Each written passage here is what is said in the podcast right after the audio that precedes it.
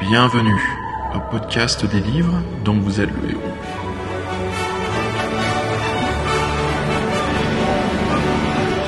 Épisode 20. La grande menace des robots.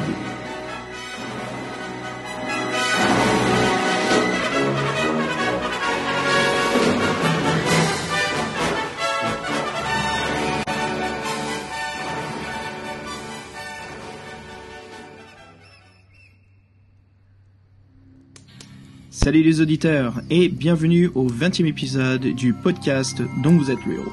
Comme d'habitude, moi c'est Xavier et cette fois j'ai un invité surprise avec moi. Je vous présente un grand ami à moi, Fred. Salut Fred.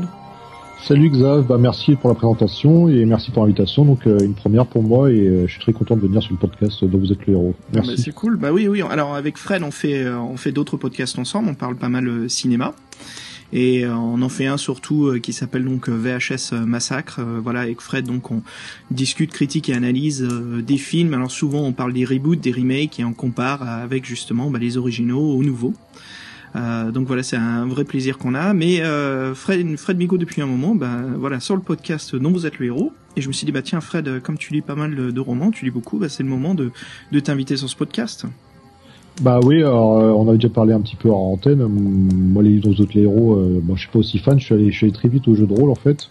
J'en ai eu quelques-uns entre les mains, euh, ouais, vers 12-13 ans.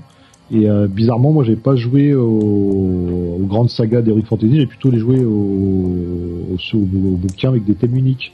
Et celui qu'on a fait ce soir là, on en parlera plus tard. Il fait partie de cette série-là et euh, donc ça fait plaisir de rentrer euh, dans cet univers par un peu ces one shots qui sont un peu éloignés de Fantasy. Connais un peu mon aversion pour l'Heroic Fantasy en ce moment, vu que Mhm.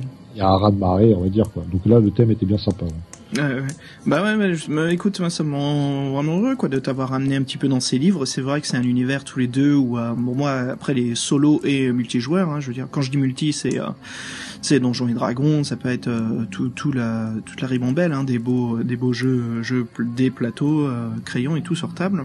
Donc le jeu de rôle hein, bien sûr et puis euh, le jeu vidéo, jeu PC. Mais toi je sais que c'était plus euh, voilà, donc beaucoup moins les livres dont vous êtes le héros, malgré que tu connais bien sûr leur histoire, leurs origines, et tu connais un peu les romans clés, hein, je dirais le sorcier de la montagne de feu, les choses comme ça, ça c'est... euh, une fois qu'on fait du jeu de rôle, on, on connaît les choses comme ça, mais toi donc tu t'es orienté un peu plus aussi vers les wargames.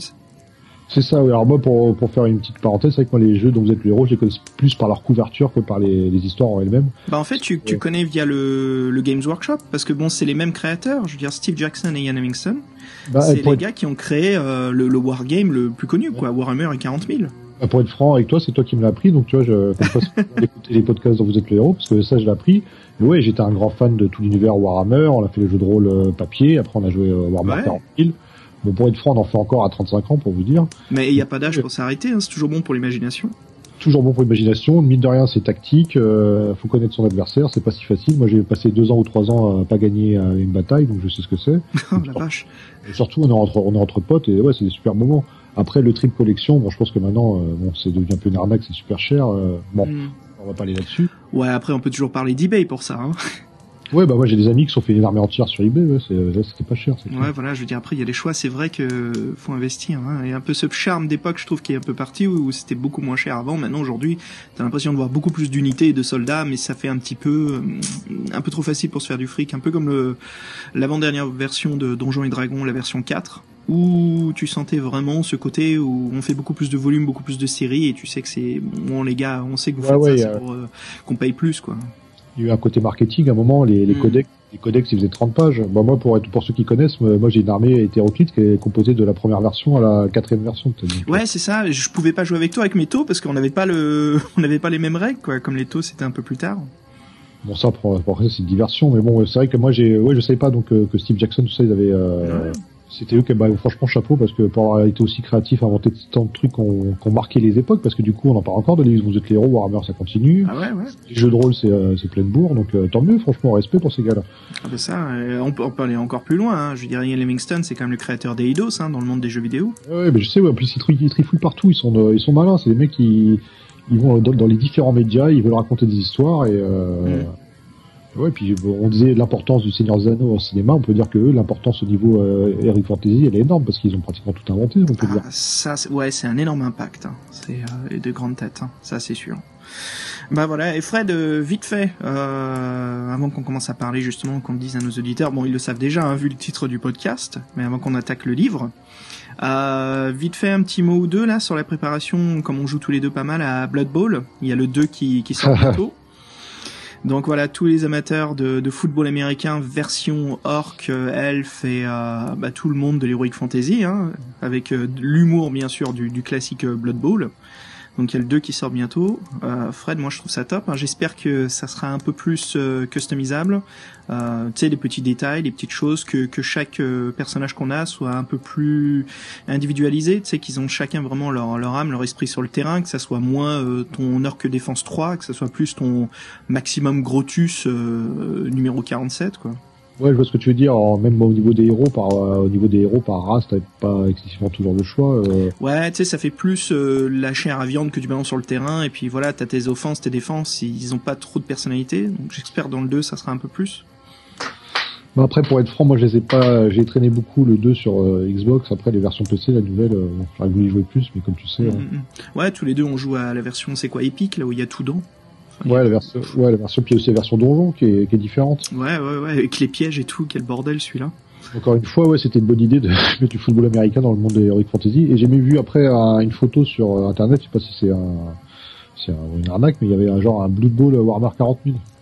Ah, c'est pas. Non, sérieux? Ah, Je, mais je pense que c'est un mec qui avait fait un photomontage, mais c'était, c'était une bonne idée. allez, ça tire dans tous les sens. Dans ce cas-là, je me demande comment tu fais pour ramasser la balle. Tu fais un speedball, je sais pas, il y a plusieurs balles. Ouais, c'est ça avec les véhicules. Avec les véhicules à l'arnaque. Alors, on remarque pourquoi il y, a- il y a des véhicules, hein, les nains, ils ont des véhicules, hein, dans le, Ouais, ouais. Bah écoute, voilà, juste pour euh, présenter un petit peu, je crois que tout le monde a entendu en effet que bah, on se marre bien dans l'univers de, de l'Heroic Fantasy. Hein. Ça, c'est sûr que ça fait partie euh, bah, de notre monde. hein. Donc Fred, euh, sans plus tarder, qu'est-ce qu'on qu'est-ce qu'on a lu et de quoi on va discuter? Alors le- là pour la, cette première pour moi on a on a lu un bouquin donc de Steve Jackson euh, spontanément j'ai oublié le nom du illustrateur tu dois savoir toi. Alors c'est Steve Jackson avec euh, Gary Mays. Alors euh, Fred, euh, détail très très important. Alors ce n'est pas le Steve Jackson euh, anglais que l'on connaît tous. Hein. Cette fois c'est l'américain Steve Jackson. Alors c'est vraiment improbable hein, que dans l'univers des, des livres-jeux il y ait euh, deux écrivains exactement du même nom. Hein. Mais euh, voilà une petite différence. Malgré que les deux fassent, euh, enfin qu'ils ont une place très très importante dans le milieu du jeu de rôle. Alors euh, Steve Jackson l'américain, celui qui a donc écrit ce livre. Euh, et Fred, il a aussi écrit euh, deux autres livres qui sont donc Le démon des profondeurs et Le marais au scorpion, si je me trompe pas. Steve T. Jackson américain, donc très connu par son emblème, hein, sa boîte de distribution, production, des Steve Jackson Games. Alors Steve Jackson Games, bien sûr, le plus connu, c'est celui qui a tellement de versions aujourd'hui, c'est Munchkin. Et connu aussi dans le monde du jeu de rôle par le système, euh, voilà, participation énorme au système GURPS. Ah c'est lui qui avait fait GURPS. euh. Voilà, il avait travaillé dessus. si je me trompe pas, il avait bossé voilà sur le développement du système GURPS et a écrit quelques quelques extensions des livres. Donc voilà, il y a pas mal de pas mal de choses là-dessus. Mais euh, bon, moi, je trouve toujours trouvé ça un détail assez marrant. Donc euh, ce qui est intéressant, c'est sur la, la, la publication de ce livre.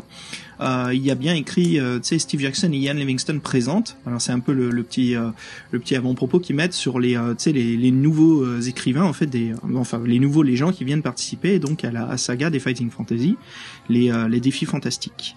Et donc voilà, on a l'US enfin l'américain Steve Jackson qui a donc écrit ce livre. Alors Fred, le nom d'origine du livre c'est Robot Commando, donc qui a été traduit bien sûr en français par la grande menace des robots. Euh, alors l'illustrateur, comme on, on en a parlé juste avant, Gary Mays, il est assez connu dans le monde euh, des livres dont vous êtes le héros parce que c'est aussi l'illustrateur de La planète rebelle et Le chasseur des étoiles. Alors on peut dire que tous ces trois livres, c'est un peu sa saga euh, science-fiction euh, chez les Fighting Fantasy. Oui c'est vrai qu'il n'y a pas beaucoup de titres de, de science-fiction dans les défis fantastiques. Euh, Non, c'est assez limité, ouais, dans l'ensemble. j'ai j'ai noté je crois qu'il y en a quatre ouais. Donc euh, ouais bah, ça serait sympa à voir pourquoi pas ouais. Mm, mm, mm. Est-ce que est-ce que celui-ci peut être considéré comme de la vraie science-fiction? Je sais pas, faut, faudrait voir. La méca-fiction? Ouais, la méca-fiction. Méca-fiction. Alors ce livre a été publié en 1986 par la maison anglaise Puffin Books et donc il fait partie, voilà, comme on a dit, de la série des défis fantastiques. C'est le 22e livre de la série et hélas, aujourd'hui, il n'y a toujours pas d'annonce pour le republier. Alors c'est peut-être euh, justement à cause de son sa critique. C'est alors pourquoi on a choisi de parler de ce livre? Bah écoute, moi je trouve que c'est vraiment un livre qui se distingue euh, vraiment, euh, comme on a dit avant, particulièrement des autres, hein, des autres livres dont vous êtes le héros. Je voulais qu'on en parle parce que c'est vraiment un bon délire quand même ce livre, Fred. Bah, c'est vrai, on peut le raconter. En fait, on voulait que je vienne sur le podcast pour la première fois et on s'est dit, euh, bah, on va prendre un truc qui change vraiment des autres. C'est ça, euh, on fait du nouveau partout, quoi. Bien, euh, voilà. Et celui-ci, bah, il se détachait vraiment du lot parce que, ouais, bah, le combat de mecha déjà c'était différent, les dinosaures en plus, là ça devient what the fuck et ouais, c'était, c'était, drôle à faire. Ouais. C'est ça, c'est what the fuck quand on le lit celui-là. Hein. ouais, c'est what the fuck. après, on, reviendra sur comment ça a été fait, mais en fait, c'est une, une one shot c'est tout, tout va vite, on est en pleine rébellion et voilà, c'est on se prend pas la tête, on arrive, euh, boum, c'est un, livre comme ça et je pense qu'il a mis en place certains mécanismes. Euh, moi, j'ai trouvé sympa, voilà. Alors, pour, justement parlons parce que là, on s'adresse surtout aux auditeurs qui connaissent le livre. Pour ceux qui l'ont pas lu, euh, par, rentrons un petit peu plus et dans l'explication. Donc, ce que je pourrais dire, Fred, celui-ci, c'est un livre dont vous êtes le héros où on incarne un, un jeune guerrier en fait qui est sur une planète où vivent des dinosaures et bien sûr les humanoïdes contrôlent des robots. Alors, ce ne sont pas seulement des robots un peu à la Transformers, hein, qui ont leur propre euh, intelligence artificielle, ce sont des robots euh, qui sont pilotables, comme on voit dans la saga américaine euh, MechWarrior, mais surtout bien plus connu dans Macross, donc qui est connu en Amérique par le nom Robotech. Donc là, les, robots, bien sûr, certains modèles se transforment carrément en avion, mecha avion. Donc, et bien sûr, on peut choisir dans le livre justement d'appliquer cette règle de transformation. Forcément, là tout de suite, Fred, moi ça me fait penser à Macross. Hein. Bah, c'est vrai que surtout sur deux trois dessins où on est aux mains justement des, euh, mhm. des, robots adverses, c'est vrai que ça ressemble beaucoup à Robotech Macross. Mais moi, c'était je connaissais sur Robotech mhm. et un petit côté Transformer, on va dire pour le pour le pour le design, c'est un mélange des deux. Après, voir, euh, ouais, c'est ils ont pas pris ce parti-là parce que comme tu disais, euh, RoboJox et Dino Rider, c'est plus ça. En fait. Ah ouais, bah, bah, écoute, si on va un peu plus dans le, la, la, la, pop culture, pour moi c'est simple, hein, ça me fait penser à deux éléments principaux. T'en as nommé un des années 80, mais c'est le film Robot Jocks. Alors pour ceux qui ne savent pas, Robot Jocks, c'est un film, euh, je me souviens plus de l'époque, mais qui est réalisé par Stuart Gordon. C'est un lit, c'est un film en fait qui a coûté tellement cher qu'il a coulé le, le studio à l'époque. Euh, mais voilà, c'est un film où on voit, euh, je crois que c'est il n'y a plus de guerre mondiale. En fait, ce sont euh, deux contrôleurs de méca qui se battent euh, l'un contre l'autre euh, pour défendre leur propre pays. Et le gagnant, voilà, emporte le pays qui doit être conquis. Donc c'est pas mal comme idée. Hein, ça évite de faire plein de morts sur Terre. Et donc le film est complètement loufoque, délire. Il y a énormément de, de stop animation, il y a d'énormes maquettes. bon, on est dans le série B, hein, carrément. Mais voilà, moi ça me faisait penser à ça, surtout l'ambiance de, de, de, ce livre. Et comme on parlait juste avant de qui est le maquiller des dinosaures, Fred, moi ça me fait penser à Dino Riders. Tu te souviens de ce dessin animé quand on était môme?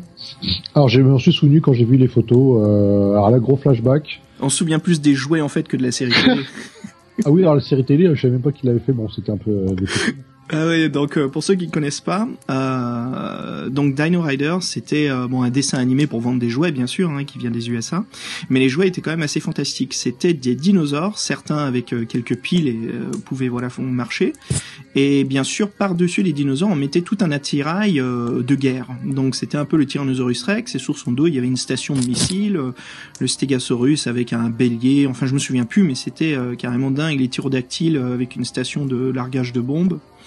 Et c'était des jouets assez impressionnants.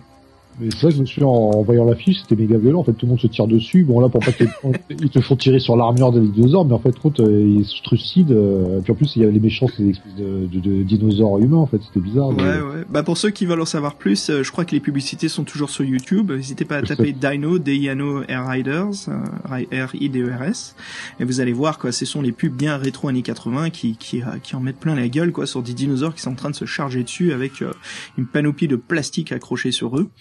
Mais euh, moi, je me souviens, j'en voulais toujours quand j'étais gamin, c'était fantastique. Mais euh, bon, voilà, bien sûr, on peut pas avoir toujours ce que l'on veut, hein. Non, je crois que moi, je les ai pas eu les Dino Riders, donc. Euh... C'était des jouets assez chers, si je me souviens, hein, parce qu'ils étaient assez grands. Hein. Mais il y a une règle quand t'étais petit, plus c'était un dinosaure, plus c'était cher. Ça. Ils sont pas cons, hein. Et Jurassic Park était pas encore sorti, hein, donc mm, mm, mm. Bref. Alors Fred, justement, en parlant de tout ça, la pop culture, un peu de ce livre, donc euh, pour moi, tu vois, le choix euh, et les statistiques, du, euh, bien, parce que bien sûr, le, livre applique des règles assez spécifiques, on contrôle un robot, ça me fait vraiment penser dans ce cas-là à un jeu vidéo. Hein. Je veux dire, quand Steve Jackson il a conçu ces règles, j'avais vraiment l'impression de jouer à MechWarrior, donc la fameuse série de jeux PC. Euh, la description de l'univers au début du livre, ça me faisait penser vraiment à des visuels du tout premier Gundam, donc euh, Gundam qui était conçu, bah celui le premier par, euh, excusez-moi sur la prononciation, mais c'est Yoshikazu Yashuiko. qui est aussi le réalisateur, bah tiens on en a parlé dans un de nos podcasts de ce film Venus Wars, mais aussi de Crusher Joe. Donc Crusher Joe, c'est une saga euh, SF. Euh, je crois qu'il y a un OAV, et puis il y a deux petits après par la suite. Le premier est vraiment excellent. On dirait euh, c'est du calibre, tu sais, peut-être pas Miyazaki, mais ça me fait penser à du gros calibre Disney des fois au niveau de l'animation. Et bien sûr, un autre OAV bien plus connu qui est Arion que je ne connais pas. Ah, je me disais que j'allais te surprendre, que tu connaissais. Bon, Arion, voilà, il est un peu plus connu en France. Il a eu quand même une bonne distribution en VHS et en DVD. Alors, Fred, pour ce qui est euh, des dinosaures, euh, on n'est pas dans le style Dino Riders, voilà, hélas, il n'y a pas toutes ces plateformes de missiles, tête chercheuse. Ah, attends, il y, y, en a quand même un qui est pas mal. Ah bah merde, je l'ai pas rencontré dans ce cas-là, moi. bah écoute, tant mieux dans ce cas-là, mon, mon point il tient. Alors euh, voilà, comme je disais, c'est euh, c'est vraiment du Mech Warrior, du Robot Jocks. Euh, on est dans un univers complètement loufoque, dingue, mais qui qui qui se prend au sérieux quoi. Mais malgré ça, j'ai vraiment j'ai vraiment l'impression de jouer, tu vois, un livre qui se prend vraiment pour un film série B. Et ça marche. Je trouve que l'ambiance y est parfaitement. donc c'est assez sympa. Alors pour, pour, pour donner des références à nos auditeurs qui sont un peu plus jeunes, on peut donner comme référence Pacific Rim, Fred. Ouais, Pacific Rim, euh, oui, sur certains airs, euh, c'est vrai qu'il y a beaucoup de combats de robots, en fin de compte, c'est peut-être les combats les plus, les plus importants. Voilà, sans, sans la fusion mentale. Oui, sans la fusion mentale, ouais, c'est juste du pilotage, mais euh, c'est vrai que la notion de pilotage est quand même bien retranscrite dans le bouquin, parce que les, différents robots, bah, ils ont des caractéristiques différentes, donc ça se joue tout de mm. suite, on fait des vrais choix. Mm. Tu vois, c'est marrant, quand on dit Pacific Rim et fusion mentale, je pense tout de suite à l'origine, à Evangelion. Ça me fait penser à ça. Mais euh, bah écoute, ouais, euh, ça nous fait vraiment plonger dans un autre univers. Hein. Et puis connaissant donc l'américain Steve Jackson, c'est sûr et certain qu'il se donne à 100% euh, avec des nouvelles règles. Il y a des nouvelles petites choses. C'est pas des nouvelles règles, c'est plus des plus de détails en fait au niveau des règles, au niveau du contrôle des robots. Là où il s'éclate. Euh, le cheminement, j'ai envie de dire qui, ah, tu vois, c'est tout un peu faux mais vrai, il est un peu complexe, mais c'est plus un sort de, de, cheminement de jeu de rôle. Tu vois, on a plusieurs villes, on va se balader dans plusieurs endroits. Euh, c'est moins linéaire en fait, c'est un peu, on choisit où on veut aller de gauche à droite, hein, on choisit dans quelle ville, il faut aller dans certaines villes pour accéder à d'autres. Mais en tout cas, ouais, ça me fait penser à un sort de blockbuster série B après avoir lu ce livre. Ça c'est sûr. Et puis on en parlera un peu plus après avoir discuté de l'histoire pour vous donner un peu plus notre notre critique là-dessus. Alors Fred, sans plus attendre, je te propose qu'on s'écoute un morceau de musique pour se mettre dans l'ambiance. Bah vas-y, je, suis chaud, vas-y. Alors euh, ce livre, voilà, euh, peut-être qu'on est en mode avion, les bastons euh, spatiales. Bon, il y en a pas dans le livre, hein, mais il y a quelques bastons dans les airs. Euh, je te propose qu'on s'écoute un morceau du Konami Kokeya Club. Donc c'est l'orchestre symphonique, l'orchestre de composition de Konami qui réadapte les morceaux de leurs jeux vidéo en, en orchestre symphonique ou rock and roll. Euh, et là, je te propose d'écouter, si je me trompe pas, ça vient de Gridius, c'est le morceau Boost Up.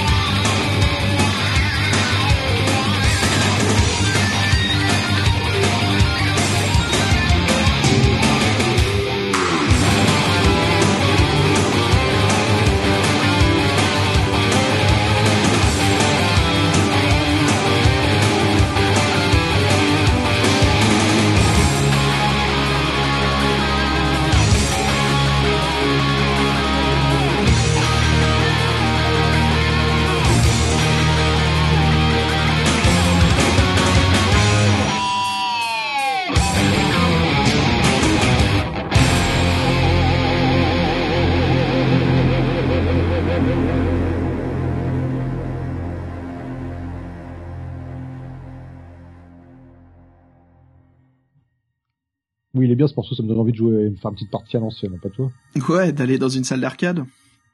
Il y en a une dans le jeu d'ailleurs, tu l'as faite? Ouais, ouais, c'est clair, je l'ai fait et puis elle est importante. C'est la salle qui va nous découvrir un petit peu pas mal de petits secrets. Bah là-dessus, moi je suis pas d'accord, je trouve que ça sert à rien cette, cette build. Tiens, on en parlera un peu plus tard. Alors Fred, parlons des, des règles et du, du synopsis. Alors les règles, bon, euh, de là rien ne change, on est vraiment sur le système de base hein, du tout premier euh, défi fantastique, hein, euh, le sorcier de la montagne de feu. On a notre habilité, endurance et chance. Les nouvelles règles, ce sont plus sur les commandes des robots. Fred, parle-moi-en un peu plus.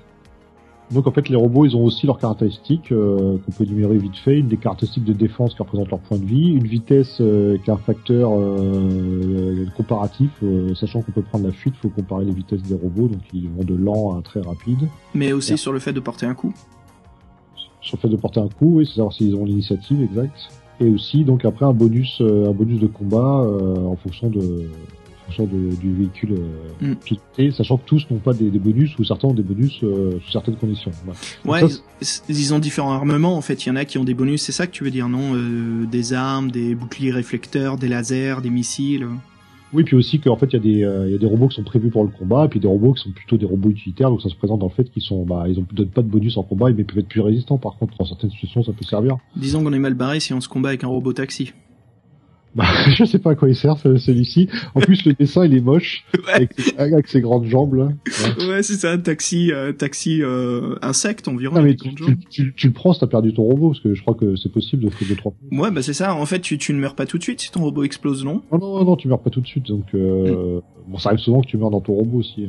Ouais, ça, ça dépend si tu déjectes avant, mais là, bon, c'est- on est en train de créer les règles.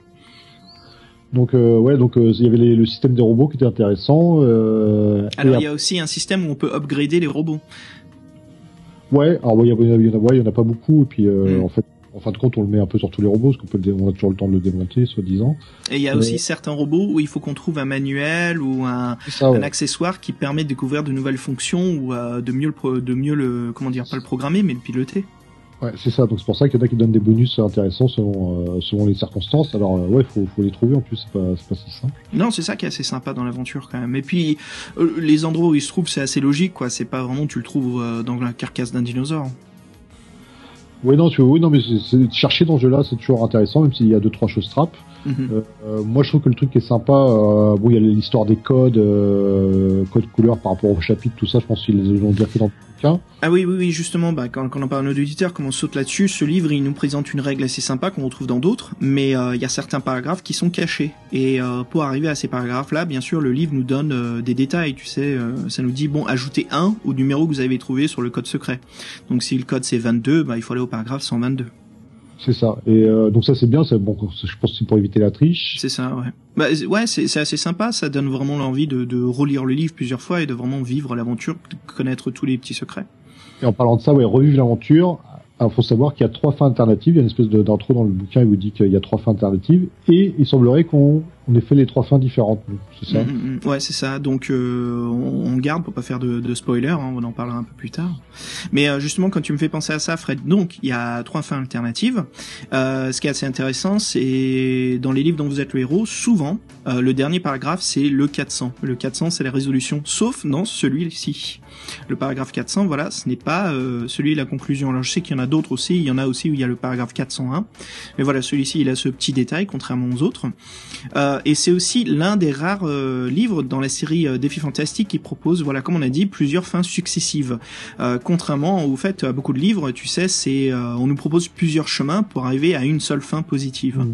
Donc là, voilà, au lieu de certains livres nous donnent plusieurs morts possibles, celui-ci va nous donner plusieurs succès. Et c'est assez sympa, hein, les, les succès sont assez différents et ça, ça permet vraiment de, de vivre une histoire euh, qui se termine différemment. Ça, ça permet de s'amuser. Si on met un marque-page qu'on arrive vers la fin, voilà, on peut vraiment s'éclater à voir comment les choses peuvent tourner autrement.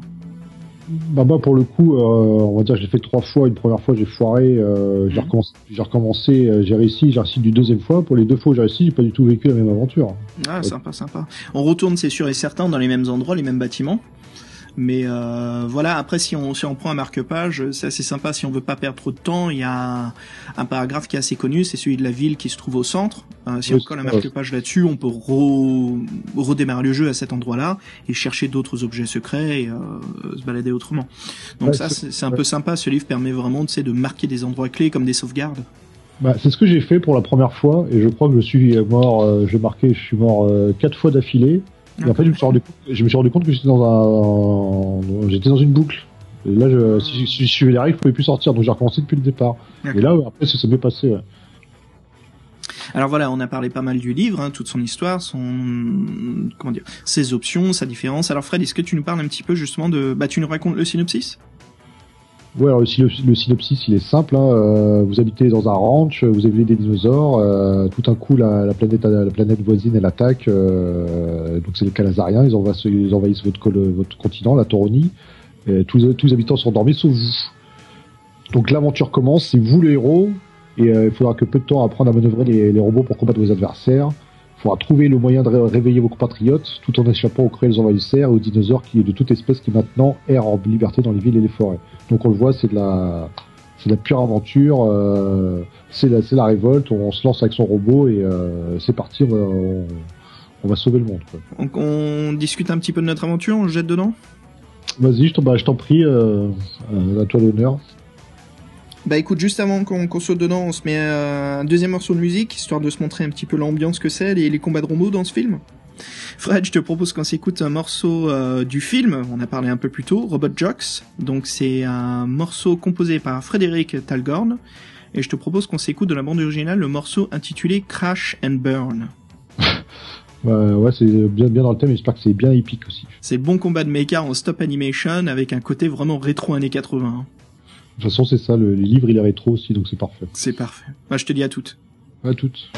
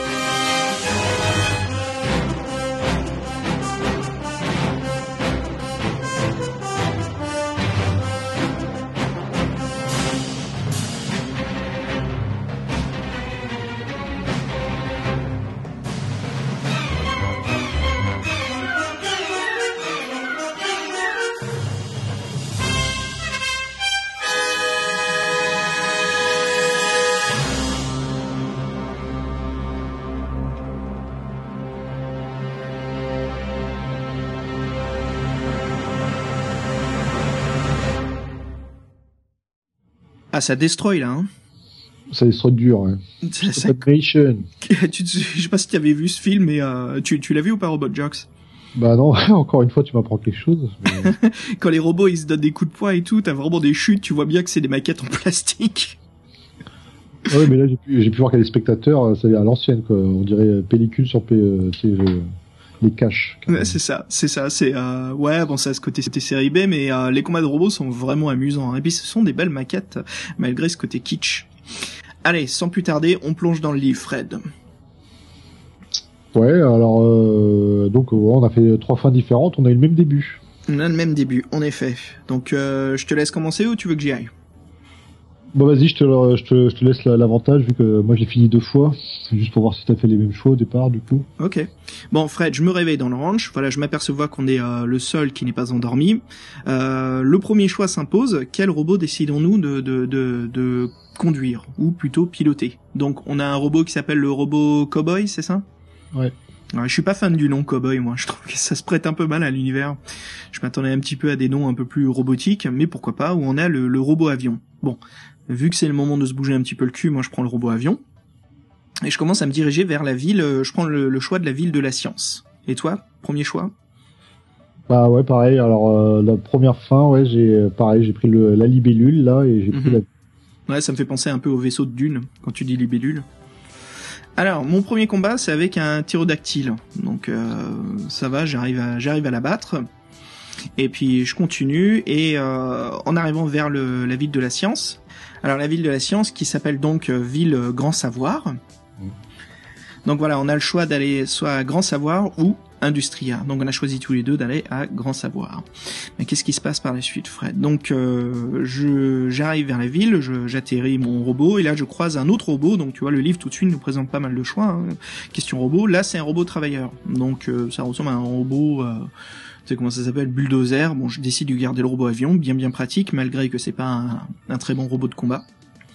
Donc j'arrive dans la ville et je me dis bon, tout de suite, euh, que- quels sont mes choix? Alors dans la ville de Grand Savoir, on a le musée de Toroni, l'école de guerre, l'école de médecine et la réserve des dinosaures. Alors sans plus tarder, je me dis que c'est important, il faut trouver une formule, il faut faire quelque chose hein, pour réveiller les, les, les gens, quoi, à cause de l'invasion extraterrestre.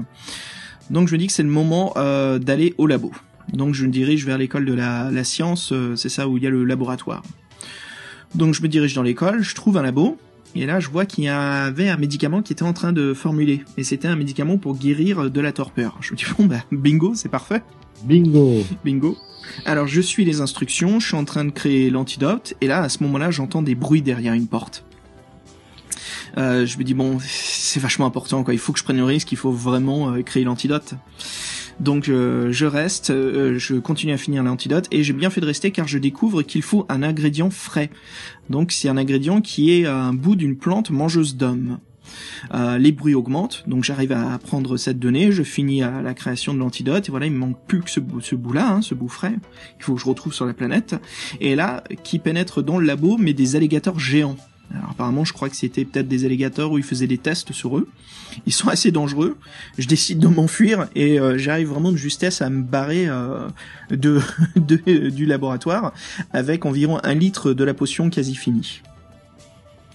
Alors, à préciser la couleur de la potion, peut-être. C'est très important. Bah pour l'instant, elle est euh, Elle est bleue. bleue, c'est ça? Elle est bleue. Elle est bleue, voilà. Alors à toi, Fred. Bah moi, euh, pareil que toi, j'ai pris la libellule. euh, donc on précise la libellule, en fait, c'est qu'elle est très rapide, mais c'est vrai qu'elle a pas beaucoup de points de vie, donc euh, Mhm. c'est son seul, mais ça, elle est volante. Donc moi, c'est pour ça que j'ai pris aussi. Euh, comme toi, j'ai dit le plus urgent, c'est de réveiller tout le monde euh, pour avoir de l'aide. Ouais. J'ai foncé au labo et donc je me suis attardé le plus possible avec cette information, oui, sur la plante carnivore, plante mangeuse d'hommes à trouver pour avoir là, une potion fraîche. Ouais. Ok. Donc et, là, pareil, et pareil, j'ai fui devant les alligators parce qu'ils étaient trois. Donc, euh, Ouais, un peu dangereux, on va pas se battre contre des alligators. Après cela, Fred, je me suis dirigé vers... euh, Bon, ok, j'ai l'antidote, il me manque ce fameux bout, euh, je finirai bien trouver une jungle un peu plus tard où je pourrais trouver euh, ce bout de, de, de plante mangeuse d'hommes. D'ici là, il faudrait que je m'équipe. Alors, si je veux m'équiper, il faut que j'apprenne un peu plus euh, qui, sommes, qui sont nos ennemis, les Calazariens. Donc je décide de me diriger vers le bâtiment de l'école de la guerre. Alors, en allant vers ce bâtiment-là, je croise un robot calazarien à l'entrée, avec bien sûr son pilote à l'intérieur. Euh, le truc, c'est que j'ai pas de, j'ai pas de d'habits euh, militaires calazariens, donc c'est clair que je fais un peu à la tâche hein, sur la sur la feuille blanche. Euh, je me dis, allez, je tente ma chance et j'essaye de passer sans souci. car euh, bah, le mec il doit se dire, bah tout le monde est endormi, donc s'il y a un mec qui marche comme ça, ça doit être un calazarien comme moi. Alors, je j'ai réussi ma chance et je euh, j'arrive à rentrer à l'intérieur du, euh, du bâtiment. Alors, vraiment du bol. Hein. Là, euh, à ce moment où je rentre, je vois qu'il y a deux robots. alors, je, les, je dis des robots Macross. Hein, ce sont les robots calésariens qui sont les robots méca qui se transforment en avions de chasse. Donc il y a ces deux robots-là qui atterrissent. Et là où je, me retrouve justement dans l'école de la guerre, c'est une salle où se trouvent trois livres très très importants qui sont présentés en face de moi. Alors ce sont un peu les reliques hein, du, euh, de notre planète.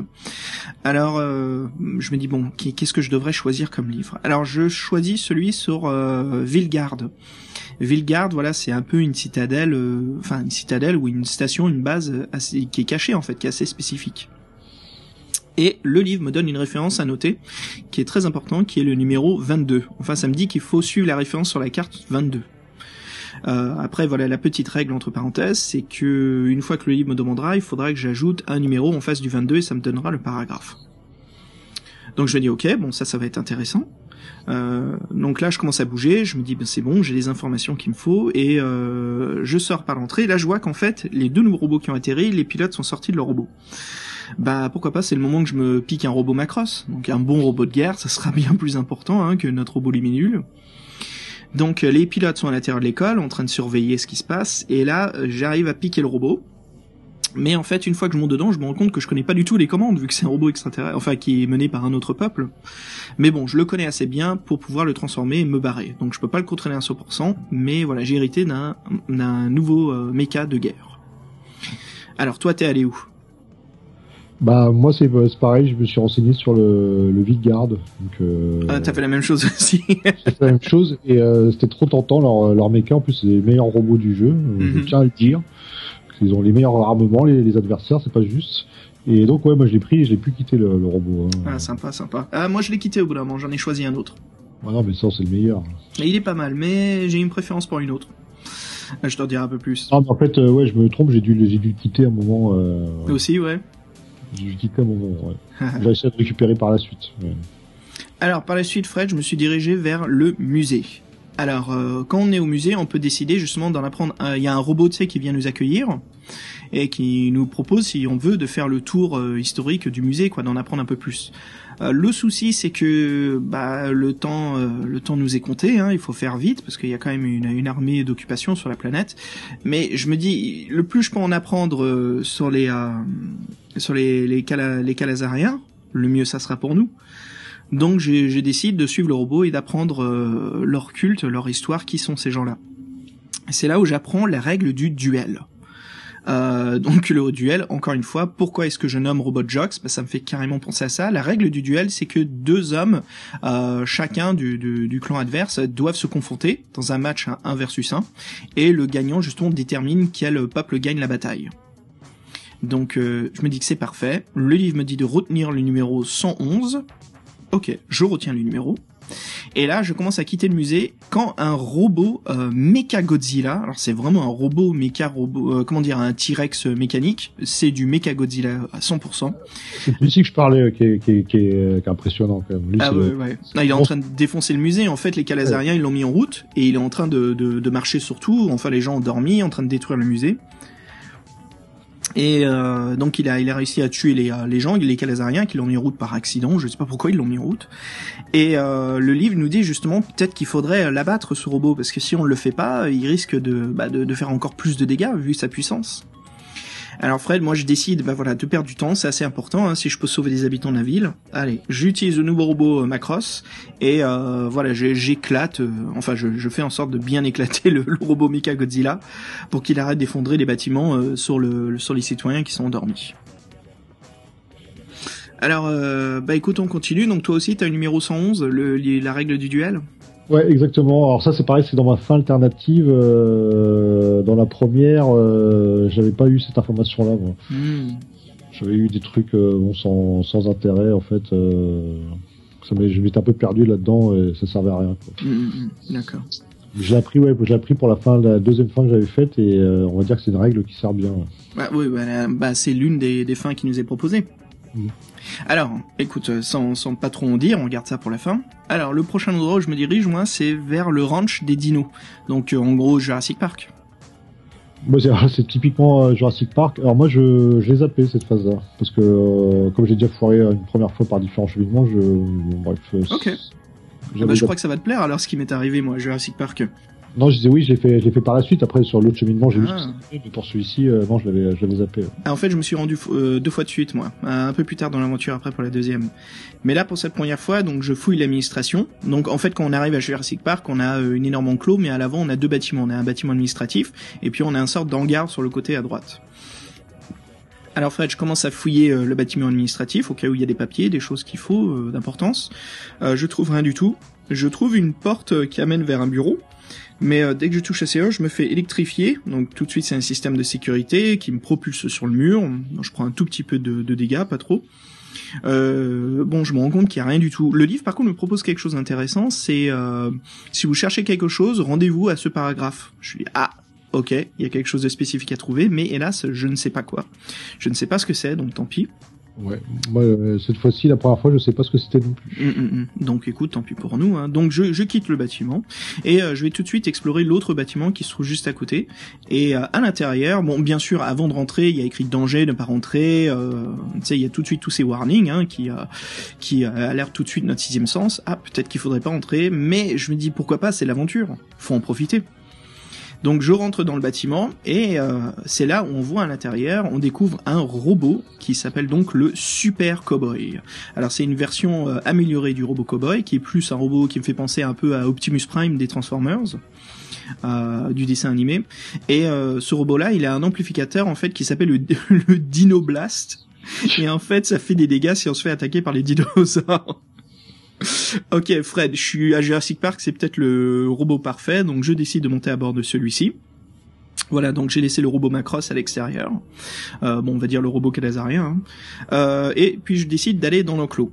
Alors, euh, c'est là où je me fais attaquer par euh, deux Triceratops. Donc euh, je les confonte, les pauvres, j'ai pas envie de les tuer, donc mais ils me laissent pas le choix, ils sont vachement balèzes. Je peux te dire que le robot Super Cowboy, il prend quand même pas mal de dégâts mais le système Dinoblast permet quand même de bien me protéger. Euh, je remarque qu'il n'y a rien du tout à retrouver dans cette zone, donc voilà, à part ce robot pour l'instant, euh, je décide de quitter. Et puis euh, je vais voir ce qu'il y a d'autre. Et toi? Euh, moi, dans l'aventure, euh, quand j'ai réussi la première fin alternative, euh, oui, moi aussi j'ai utilisé le cowboy. euh, le combat, il était difficile, mais comme j'ai une chance de newbies pour les caractéristiques, T'as roulé des bons des 5 et des 6 bah, j'ai fait 12, 19, 12, si tu veux.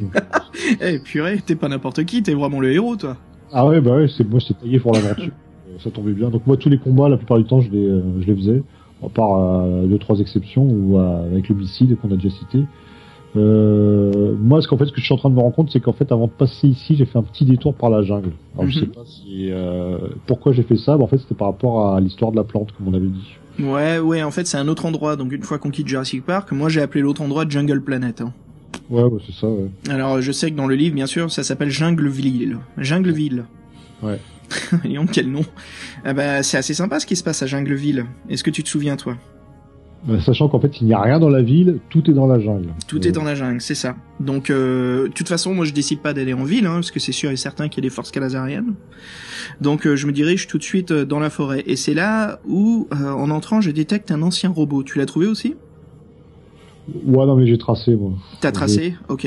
Euh, bah écoute, moi j'ai trouvé un ancien robot tout pété, et à l'intérieur c'est assez bizarre, Fred, je trouve un sorte d'ordinateur brouilleur, donc il a l'air un peu pété, mais euh, voilà, ça a l'air d'être un objet assez intéressant. Donc je me dis ok, bon, allez, je l'emporte, je le laisse dans le cockpit, hein, puis je reprends ma route, et là je me dirige un peu plus dans les profondeurs de la jungle, et euh, je vois qu'il y a un chemin qui se divise en deux. Apparemment c'est dangereux à gauche, et euh, vaut mieux aller à droite. Mais je me dis, bah non, il faut que j'aille là où se trouvent les plantes carnivores, donc c'est sûr et certain qu'il faut que j'aille là où c'est dangereux, donc à gauche. Euh, je trouve une fleur au sol, qui est exactement le type de fleur que je cherche pour finir l'antidote. Parfait, non Bingo Bah exactement, euh, bingo. Après, par contre, euh, ça se complique un petit peu. ouais, bah vas-y, raconte ce qui se passe après. Ben, on est devant cette plante, on peut soit l'examiner, euh, soit se rapprocher, ou soit Mhm. continuer. Et en fin de compte, bah, toi, tu vas me dire ton choix, parce que c'est très important. Ouais, c'est ça. Moi, j'ai décidé de la ramasser tout de suite et de la mélanger dans la concoction pour faire l'antidote. Et euh, là, on voit l'antidote qui est en train de se transformer, prendre une autre couleur. Mais à ce moment-là, on se fait attaquer donc par deux plantes carnivores qui lancent leur euh, sorte de tentacule autour de nous et qui essayent de, de nous manger. Un joli combat, et on, on est bien faire de la, on est bien faire de la buter, celle-ci. hein. Ah, ça, ça, c'est sûr. Donc voilà, on arrive à, à ses fins, on arrive à s'échapper. Et puis, on a justement réussi à créer l'antidote. Voilà, donc l'antidote, maintenant, qui est, euh, qui est d'une autre couleur, si je ne m'abuse. Euh, donc, euh, alors, si je me trompe pas, Fred, je crois qu'on s'est trompé. Au début, la- l'antidote, elle n'est pas verte, puis elle devient bleue. Non, non, elle est bleue, tout, elle est bleue tout de suite. Ok, et donc après, elle devient Et bah, si tu mélanges la plante, elle devient violine. violine. Mhm. Ah, ok. Je, suis- je crois que je viens de comprendre pourquoi j'ai pas réussi à sauver Oui, les citoyens. Parce que si t'as fait ça, euh, la, couleur, la couleur est changée, c'est pour ça que tu m'as dit que t'avais pas réussi. euh. Ouais, en fait j'ai mélangé, mais j'ai oublié que c'était violine, parce que j'ai trouvé la plante, mais j'ai oublié que ça devenait bleu à violine. Pas de chance pour moi. Bah écoute, voilà, c'est bien, j'apprends là à l'instant. Euh, pour nos éditeurs, vous allez voir un petit peu bah, pourquoi moi j'ai raté. et Fred a donc réussi euh, avec le remède. Donc tout frais, Fred, tout frais, tout frais le remède. Euh, ça tout frais. Hein. Donc euh, je quitte la zone et je décide moi de me rendre à Industria. Ouais, euh, ouais, Industria, c'est chaud là-bas. Industria, c'est voilà, c'est la ville où on comprend, euh, voilà, c'est là où ils créent donc euh, les robots en fait. C'est là où se trouve la raffinerie, où ils créent les batteries, le fuel, tout ce qu'il faut pour les robots. Donc Industria, euh, tout de suite, j'ai pas envie de rester en hauteur parce que ça c'est sûr et certain que les forces calazériennes doivent être partout, hein, vu que c'est là où sont construits les robots, où se trouve la source principale hein, pour le fonctionnement des mechas.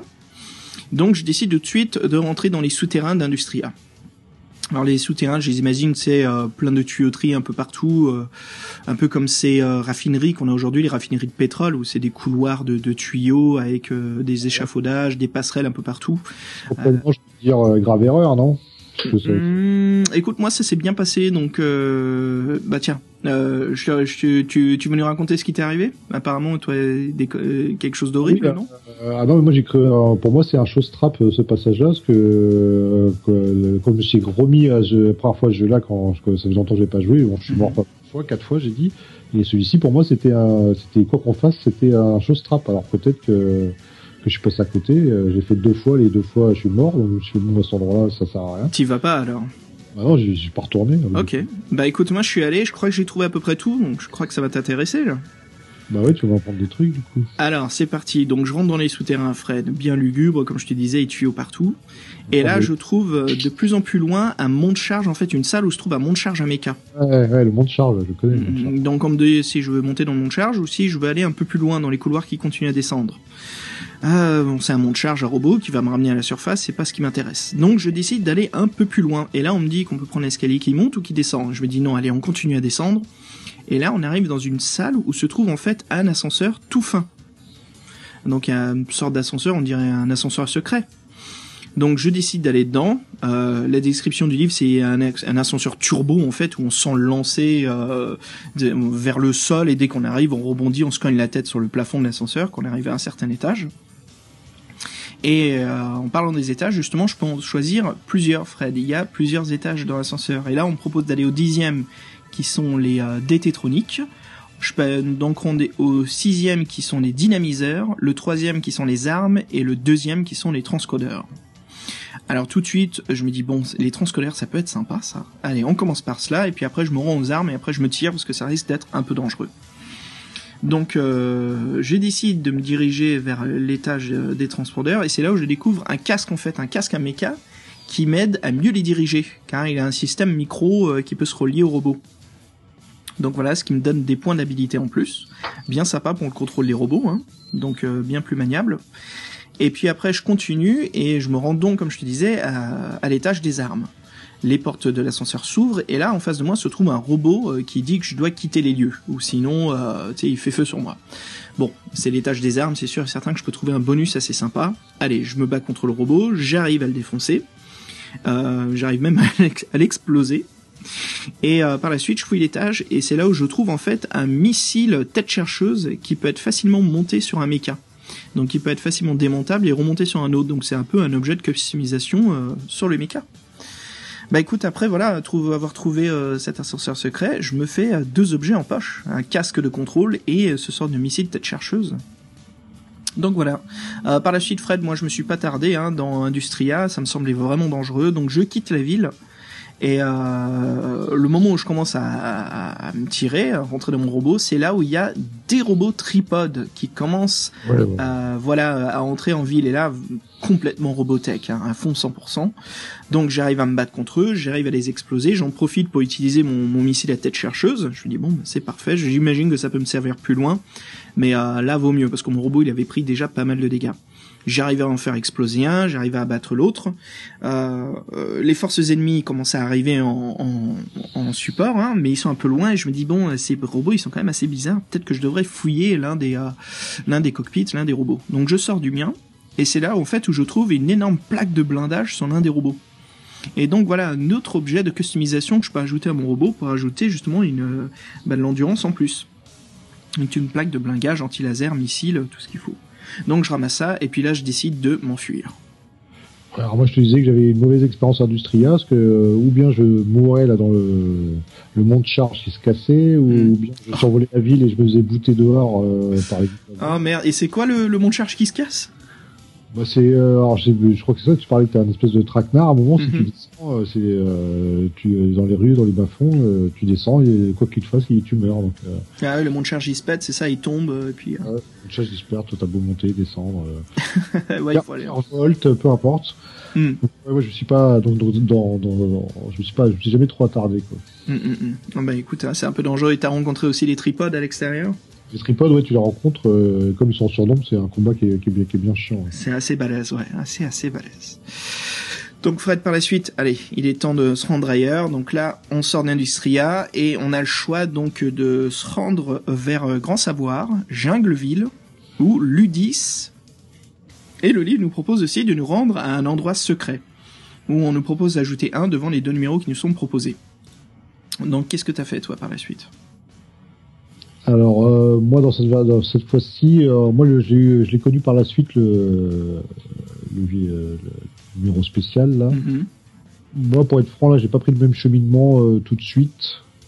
moi je suis parti à Grand Vent parce que à Grand Vent. grand à Touron, c'est ça, tu veux dire? Oui, la, la, station météorologique. Là. Ah, à Port-Tempête. Port-Tempête, pardon, Grand Vent, excuse-moi. grand Vent, hein, c'est ça, Grand Vent. cité des vents, Port-Tempête, ouais. Mhm. euh, sinon, c'est vrai qu'une fois, j'avais eu l'information euh, dans une autre quête et ouais, j'ai voulu voir ce que c'était exactement. As fait, toi, t'as pris le. Bah, en fait, je me suis rendu, je me suis rendu d'abord à Ludis, donc apparemment c'est la ville arcade. Alors ça, tout de suite, il fallait que j'aille visiter. Alors moi, je, comme moi j'ai déjà dit, mais je pas trouvé. Elle est pas géniale cette ville, hein, franchement. Euh... Ah, je vais te raconter des petites choses alors. Peut-être tu vas découvrir des anecdotes je l'ai faite, j'ai trouvé des trucs, mais. Ouais. Euh, Alors, euh, raconte-moi un petit peu Port Tempête. Ah oui, Port Tempête, donc euh, on, on, survole, on survole. Donc moi, je suis, je sais pas pourquoi, je voulais tout de suite survoler la station météorologique. Je, je sentais bien. Mhm. Et en fait, c'est là qu'on se rend compte qu'il va bientôt avoir une tempête qui va survoler le pays et surtout une certaine ville qu'on n'a pas encore énumérée, mais qui s'appelle la cité des, des cultes là. J'ai oublié son nom, pardon. Euh, la cité des cultes, je crois. Euh, la cité des cultes et après la grande ville, la capitale, c'est Toron. Voilà. Donc on apprend que la tempête elle va traverser, euh, va traverser euh, cette grande ville et que miracle, si on arrivait à disperser notre fameuse solution qu'on a préparée, bah, toute la population serait se réveillerait. Donc ça c'est l'info primordiale. Et comme on a tous les deux des robots qui se transforment en avion, c'est parfait. C'est parfait, exactement. Donc d'où l'intérêt dans ce jeu-là. Bon, moi, euh, j'avais, je sentais que les robots volants c'était important. Là, j'étais conforté dans mon opinion parce que pour, pour remplir cette posture-là, t'es obligé d'avoir un robot volant de toute façon. Hmm. vive les robots des adversaires qui sont tip top. Et euh, ouais, donc après, moi j'ai foncé, j'ai surveillé, j'ai survolé la plage. Je sais pas si tu l'as fait toi aussi. Quand ouais, il y avait un sort de méca pété, il y avait des dinosaures tout autour. Ouais, c'est ça. Tu peux descendre ou pas de les buter. Bon, c'est, c'est une anecdotique. Euh, je sais hmm, plus. Hmm, ouais, Moi, je suis allé pour voir ce qu'il y avait dans le cadavre du robot et j'ai rien trouvé du tout d'intéressant et euh, j'ai pris pas mal de dégâts par les robots, hein, au point où euh, mon robot euh, calazarien, là, il allait, il allait complètement se péter. Hein. Ah oui, donc pour aller jusque-là, avec ton body, avec ton casque magique, ta plaque de blindage et tout ça, euh, ouais, donc, euh, Ouais, la plaque, je l'ai pas utilisée parce que je me dis je préfère le garder pour un nouveau robot que je vais trouver un peu plus tard. Donc là, j'étais un petit peu dans la merde d'ici là. Donc je, je dis bon, qu'est-ce que je fais Euh, Bah écoute, je vais attendre que je trouve un nouveau robot. Euh, d'ici là, euh, voilà, je, décide d'aller dans la station météorologique de Port Tempête, comme toi, j'ai découvert la tempête. Et est-ce que t'es allé mettre donc le le, le le comment dire l'antidote dans la tempête? Bah ouais, moi avec cette information-là, du coup, euh, j'ai foncé, ouais. Ouais, bah c'est là où moi j'ai, j'ai, ils me disent justement de, de se rendre au paragraphe qui désigne combien de, en, en numéro, combien de y a-t-il de lettres, euh, voilà, dans la couleur du, euh, ouais. ouais, moi forcément bleu, donc 5, et, euh, et le livre me dit, euh, bah il se passe rien. Et je dis, Ouais. mais je comprends pas. Mince, j'ai bien mis le- la plante dedans, mais j'ai oublié, enfin j'ai dû sauter ou oublier ou pas avoir lu que ça prenait la couleur violine. Donc raconte, Fouad, toi, qu'est-ce qui s'est passé? Bah moi, en fait, je pensais que ça serait le début de l'aventure, parce que comme ça, on aurait de l'aide pour renverser l'envahisseur, et en fait, c'est la fin de l'aventure. Alors, tu, tu survoles la ville, tu, tu maîtrises la tempête, euh, et tu lâches, euh, tu lâches ta bombe, si on peut dire, hein, tu lâches ton gaz. Ouais, qui va arroser tout le monde. Hein. Tu lâches ton gaz, et là, miracle, tout le monde se réveille, victoire assurée, et euh, en deux, trois, deux, trois, trois mouvements. Alors moi, j'avoue que quand j'ai réussi de cette façon l'aventure, en fait, moi, j'ai carrément speedé, quoi. J'ai fait, euh, chez, le, chez le principal, j'ai fait euh, connaître la, la couleur de la potion, aller dans la jungle, filer à filer aux tempêtes et arriver dans cette ville-là, quoi. Ouais, c'est une, version rapide pour finir l'aventure. Ouais. Euh, bon après t'as, dû faire un détour quand même vers euh, le culte, les, que, ce- voilà, le culte de la gloire à un moment. Ouais, cité des cultes. ouais. Ah, sympa, sympa. Donc là, c'est l'une des versions comment finir le jeu. Alors moi j'étais un peu surpris que comme je te disais, moi je pensais vraiment que c'est en fait le début de, de la rébellion. En fait Mm. non, c'est, une des solutions pour euh, pour finir pour finir le jeu. Ah bah sympa. Bah écoute, t'as continué après, t'as essayé de le finir autrement. Alors une fois j'ai fini autrement, le petit détail c'est qu'en fait au mieux de, je suis passé par Industria dès le départ. Euh, Ah. je, suis tombé sur un T-Rex, je sais pas si tu as rencontré pas le pas le méca T-Rex mais le T-Rex. Ah, merde. c'est pas bon ça. Ouais ouais, t'es balèze dès le début, tu c'est ton premier ennemi, euh, ouais t'en, t'en chies un peu avec lui. Euh, c'est pas la couverture du livre? Bah aussi ouais c'est ça, c'est la couverture du livre. ouais, que le... donc voilà, on sait à quoi ressemble le robot cowboy contre le T-Rex. Ouais, le robot cowboy. ouais. ouais j'aime- je suis pas fan du nom, franchement. euh. Non, ouais. Et euh, ouais, donc après j'avais comme les informations sur toi, c'était par rapport à Vilgard et, euh, et les faits que la règle du duel. J'ai fait une histoire euh, comme ça. Et là, ouais, bah, on va en parler justement de ce qu'on a récupéré dans, dans le musée.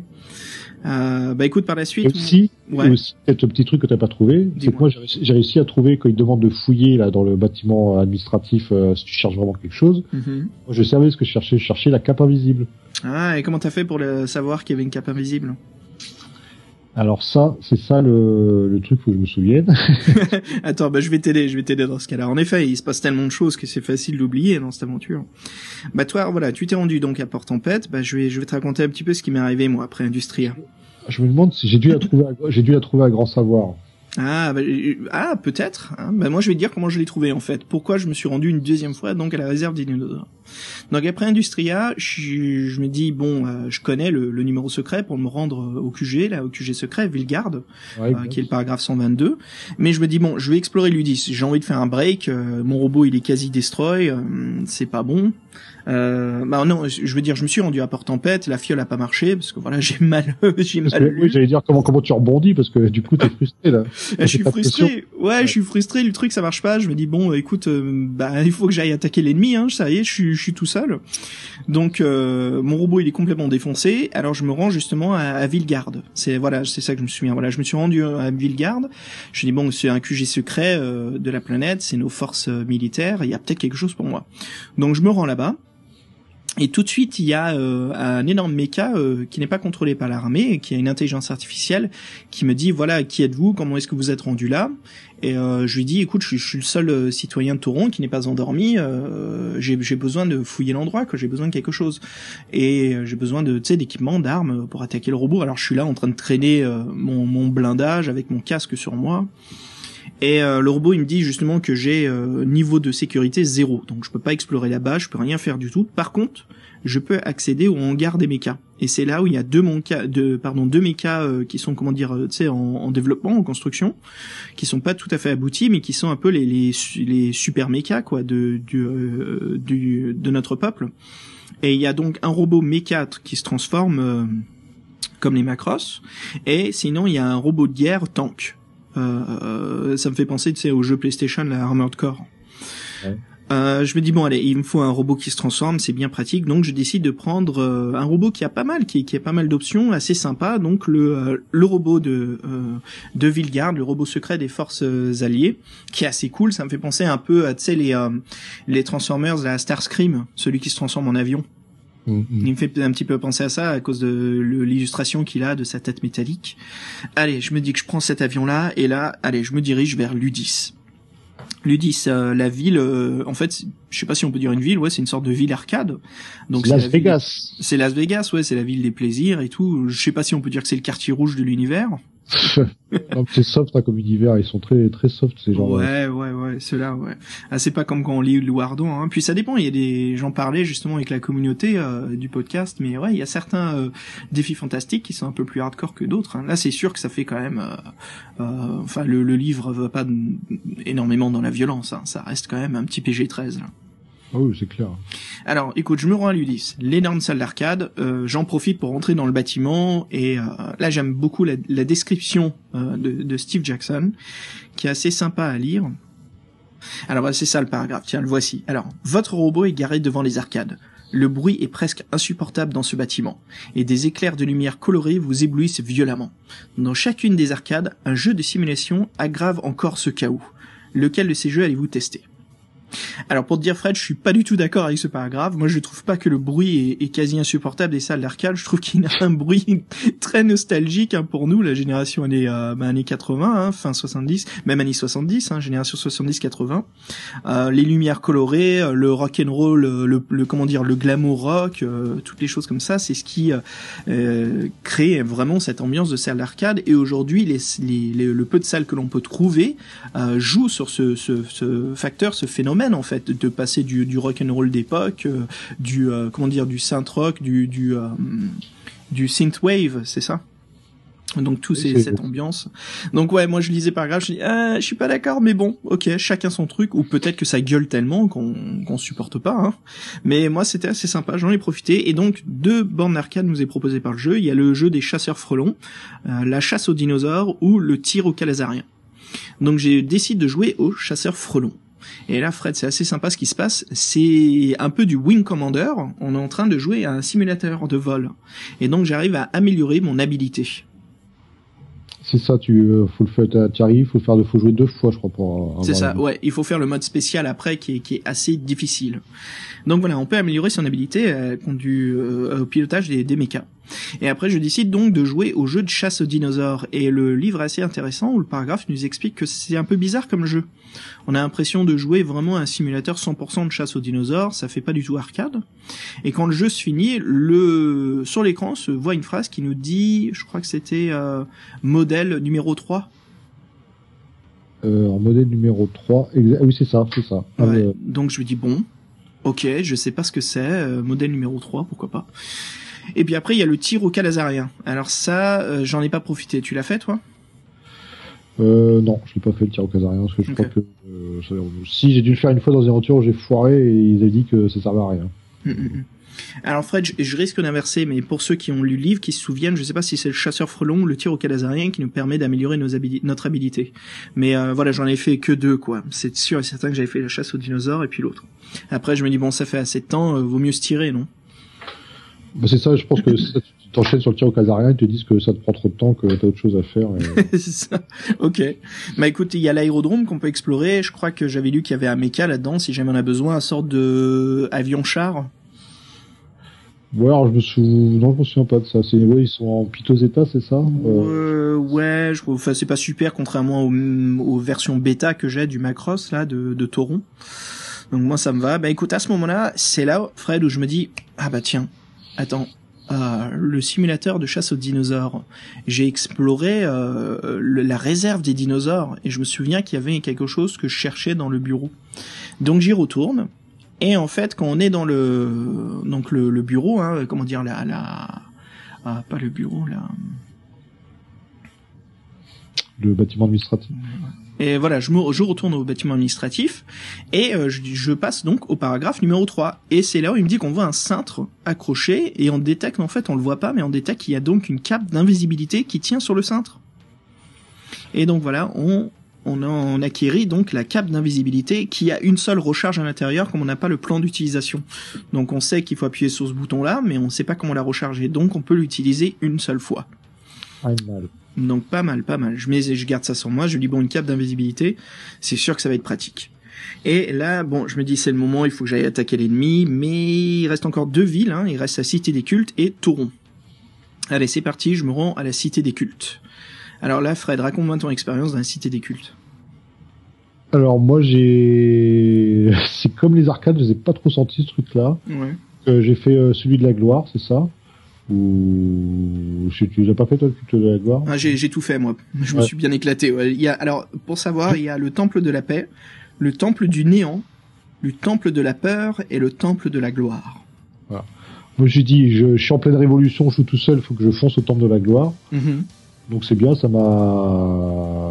Je crois qu'il y a un combat et puis euh, après. C'est ça, en fait, on se rend devant la, le temple, il y a comme une voix qui nous dit est-ce ah oui, que on... tu es prêt à. Pas contre son double, en fait, c'est ça. Voilà, en fait, on se bat un peu contre son alter ego, son doppelganger. Et si on arrive à la battre, on gagne des points d'habilité. C'est ça. On, on, on est béni. On est béni, ouais, on regagne, on regagne notre total et euh, tout va bien. Donc moi, du coup, j'étais super fier. Je dis, moi, le temple de la peur, euh, j'ai pas peur. Et t'y es allé? Et pire, je me suis acharné. J'y suis allé, ils me ont dit, vous avez vraiment peur. Mm. Vous ressortez, est-ce que vous y retourner? J'y retourne, ils m'ont fait ça encore pire. Enfin, bon, ça, c'est vraiment une... Ouais, c'est un piège, en fait, le temple de la peur. Je pensais qu'après une première épreuve, bah, il y aurait une récompense, mais même pas, en fait. Ouais, c'est c'est le piège complet. Hein. Ouais. Alors Fred, après, je décide de, de me rendre au temple de la paix. Et là, c'est un endroit où il y a des moquettes avec des euh, coussins partout. C'est un endroit très paisible hein, de méditation, un peu le truc de yoga. Sauf qu'il y a énormément de gens qui sont endormis. Et je me rends devant euh, la statue qui représente donc le, dieu ou la déesse de la paix.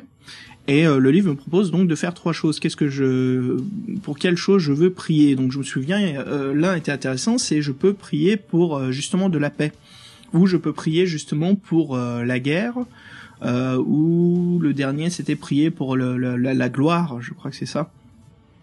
Euh, donc je décide, bon là je suis mort une fois, je décide de prier pour la paix, et en fait ce qui se passe c'est que je me sens entouré d'un bonheur euh, incroyable, et puis en fait je m'endors. Super. Génial, voilà, se termine là. Si on décide de, de prier pour la l'attaque, la, le temple de la paix euh, s'en prend à nous, parce que voilà, c'est le temple de la paix, il faut pas prier pour l'attaque, enfin pour la force euh, de frappe. Donc on se prend, euh, je crois qu'on est maudit, on perd de l'habilité. Et si on prie pour la, gloire, je me sais plus si c'était la gloire, mais le, le succès en fait, on est, voilà, on est béni justement de force et on, je crois qu'on a tous nos points de chance qui sont rechargés à 100%. Oui, sans doute. Ou c'est peut-être le temple du néant. Après, bah écoute, je me rends au temple du néant. Le néant, c'est assez intéressant. Il se passe rien du tout. Et quand... bah voilà, c'est le temple du néant. Par contre, si on se concentre et euh, sur notre aventure, notre quête, les choses commencent à se matérialiser en face de nous. Ah bon et on se rend compte qu'on a un but et un objectif. Et euh, voilà, donc ça, ça restaure aussi de l'habilité. Et je crois qu'on trouve des pilules aussi, euh, tu sais, les pilules qui redonnent de la vie dans l'univers. Donc voilà, c'est un peu au lieu des rations, euh, tu sais, des, euh, des repas qu'on trouve les vives. J'ai gagné deux pilules une fois. Voilà, c'est les petites pilules de vitalité qu'on peut manger et puis voilà, ça restaure notre euh, nos points de d'endurance. Donc voilà, je me dis bon, assez de assez de choses assez bizarres hein, dans les cités des cultes. Il est temps de se rendre à la capitale, Fred, Tauron. Où la capitale, euh, pendant longtemps, m'a bien résisté. Bah écoute, il y a trois endroits spécifiques. Il hein, faudrait que tu me racontes. Je sais qu'il y a le Capitole, la Banque centrale et l'hôpital. Yep.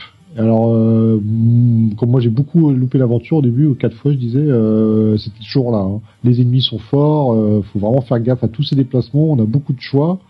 Euh, moi j'ai essayé de foncer bêtement dans les différents endroits. Après, je sais pas, la banque, je crois que à part être un traquenard, ça sert pas à grand chose. Je sais pas si t'es allé au bout de, de ce passage-là, Xavier. Non, moi, je, en fait, je, je me suis dit c'est la fin. Il faut que je, faut que je réussisse l'aventure. J'ai foncé tout de suite au Capitole. Bah, la fois où j'ai réussi grâce à la cape d'invisibilité, ouais, c'est c'est ce que j'ai fait comme toi. J'ai dit je fonce, euh, j'ai la cape, euh, j'avais vu qu'il traînait plusieurs fois. euh, je me dis cette fois-ci je l'ai, je veux voir ce que c'est quoi. Bah écoute, euh, on s'est rendu au Capitole et c'est là où on voit en fait le glaive de notre nation. Tu l'as trouvé ça? Euh, non, j'ai pas trouvé. ça. Ah, bah écoute, alors c'est assez intéressant, mais on peut trouver au Capitole donc euh, de Toron le glaive qui représente notre notre pays. C'est un peu l'escalibur du peuple.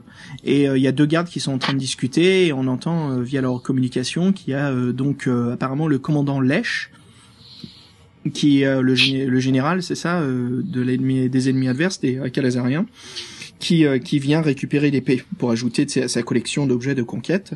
Par contre, c'est là je me dis non non, ça c'est il faut que je la garde. Justement, et ce que je vais faire, c'est essayer de trouver Lèche pour euh, invoquer tu sais la règle du duel. Et comme j'aurai l'épée du peuple, je pense que ça va bien m'aider. Donc j'enfile la cape d'invisibilité.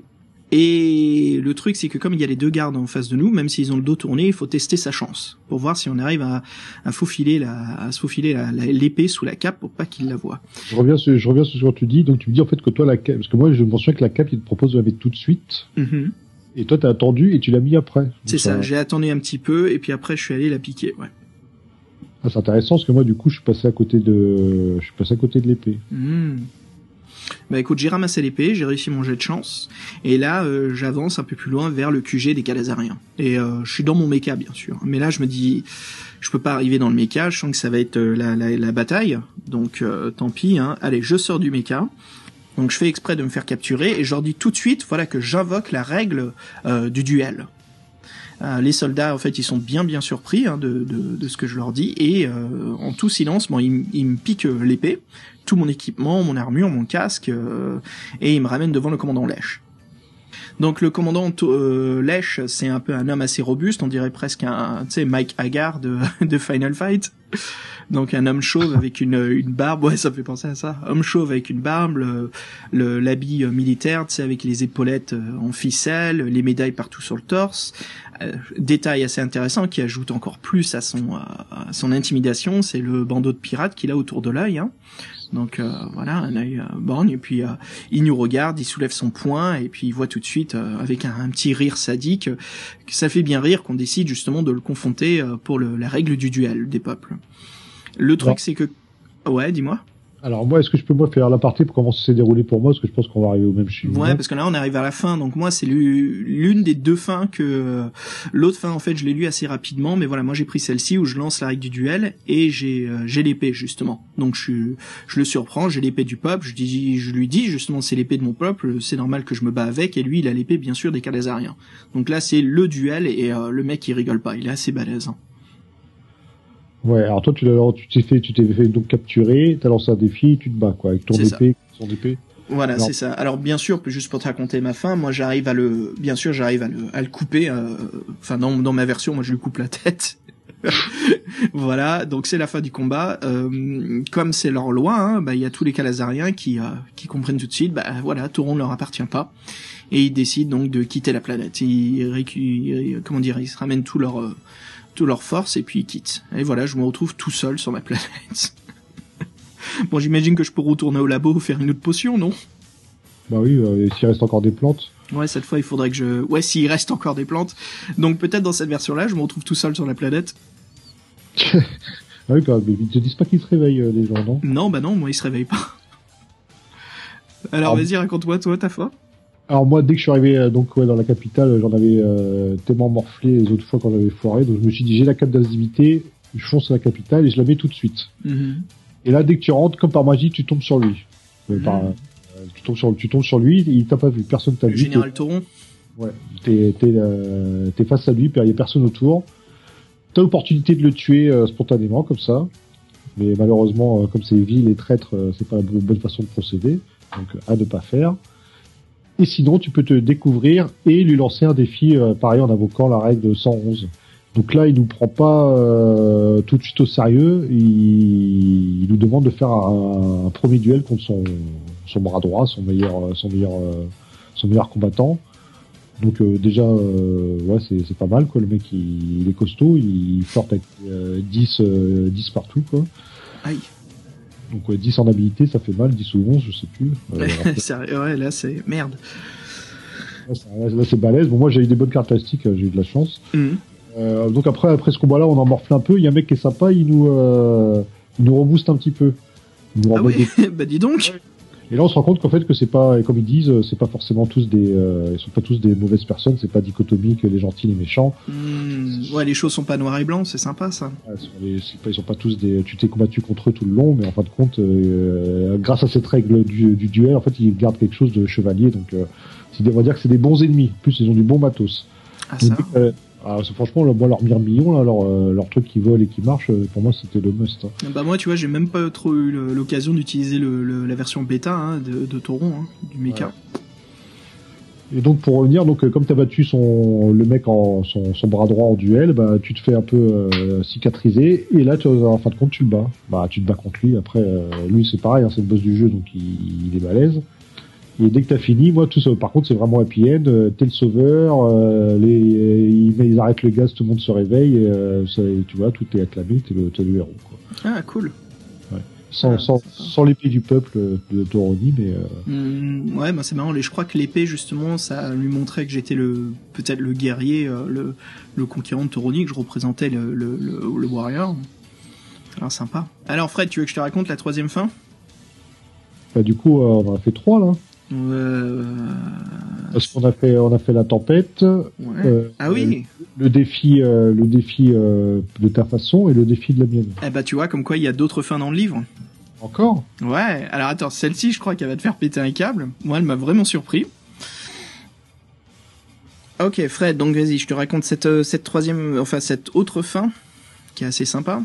Bah vas-y, oui, vu que je l'attendais pas du tout celle-ci. Voilà, donc on se rend au camp ennemi euh, des Calazariens avec notre robot. Et euh, là, on atterrit au sol et on doit justement, euh, on doit, on va attaquer la base. Donc avec notre robot. Donc on continue en robot et on arrive à détruire les forces calazariennes et euh, on doit justement se débattre contre d'autres gardes pour arriver justement euh, vers le fait qu'on doit utiliser un brouilleur pour, euh, je crois que c'est pour euh, péter leur signal de détresse euh, au tauron, sais, leur signal de communication. Donc euh, une fois qu'on fait ça, une fois qu'on a détruit vraiment la plupart de leurs forces, alors là je te raconte pas le robot qu'il nous faut hein, pour en arriver là. voilà, c'est balèze. Euh, à ce moment-là, il y a euh, donc euh, le commandant Lèche qui arrive, mais qui est dans un euh, mecha qui est ultra balèze, ça s'appelle le super tank. Alors le super tank, c'est un sorte de méca robot tank euh, hérissé, et en fait on croit que c'est des épines, mais ce sont juste plein plein d'armes qui sont sur lui, un canon lance-flamme, un canon à obus, enfin c'est une arme de guerre massive.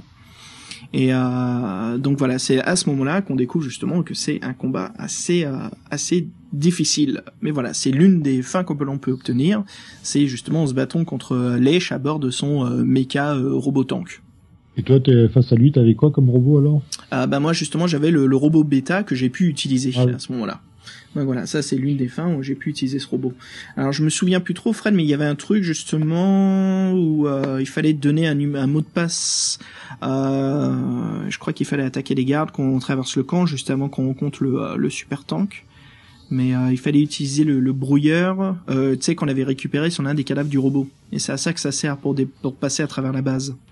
Alors moi, ça, le brouilleur, je l'avais récupéré une fois, mais ça m'avait pas permis de finir l'aventure, donc. Euh, Bah, ça sert à ça, ouais, pour cette, euh, cette fin alternative. Non, moi, j'étais pas arrivé jusque là avec cet objet-là. Euh... Alors, je me demande s'il y a d'autres fins. hein. Bah, j'ai, bah non, euh, je pensais que c'était 3, donc là, on est à 3,5, on va dire. C'est ça, trois et demi. Parce que comme le boss, on peut le tuer de deux façons, tu vois, c'est marrant, je savais, on savait ouais, le boss dans son méca. hein. Enfin, voilà. Ouais, mais c'est, c'est intéressant parce qu'en fait, on, on voit qu'il y a un peu des, oui, des, des chapitres carrefour où tu peux revenir, qui sont les, les, les, les, les descriptions des villes ou les, ou les, euh, ou les différents choix.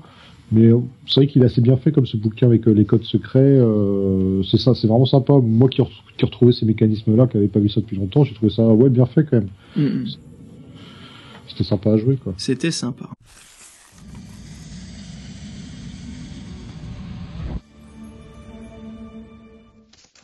Alors, Fred, la grande menace des robots. Euh, Qu'est-ce que t'en penses? Est-ce que c'est une recommandation pour toi? Pour moi, oui, parce que mm, moi, je voudrais dire que je suis euh, presque néophyte, donc euh, j'ai pas suivi les grandes séries. Je pense que ceux qui sont plus habitués aux autres univers, ils, sont peut-être pas forcément fans, parce que il est vraiment différent celui-ci. Moi, nous, les règles, on disait que c'était vraiment sympa, ça, ça apportait quelque chose. Maintenant, l'histoire, elle manque un peu d'âme, quand même. On disait, on est plongé, personnage, notre personnage a pas vraiment d'importance, on est, on est projeté en avant, c'est la course perpétuelle, c'est sympa. Mais euh, en plus, faut être fan de l'univers mecha dinosaure. Je suis pas sûr que le match il, est vraiment, il a vraiment été fait entre les deux. C'était, c'était what the fuck, mais de là ce que ce soit vraiment euh, trépidant, euh, moi je m'attendais à quelque chose de plus compliqué, parce que bizarrement, même sur la beaucoup, beaucoup foiré, quand tu le réussis, euh, ça s'enchaîne bien quand même. Je sais pas après si c'est ton opinion, mais.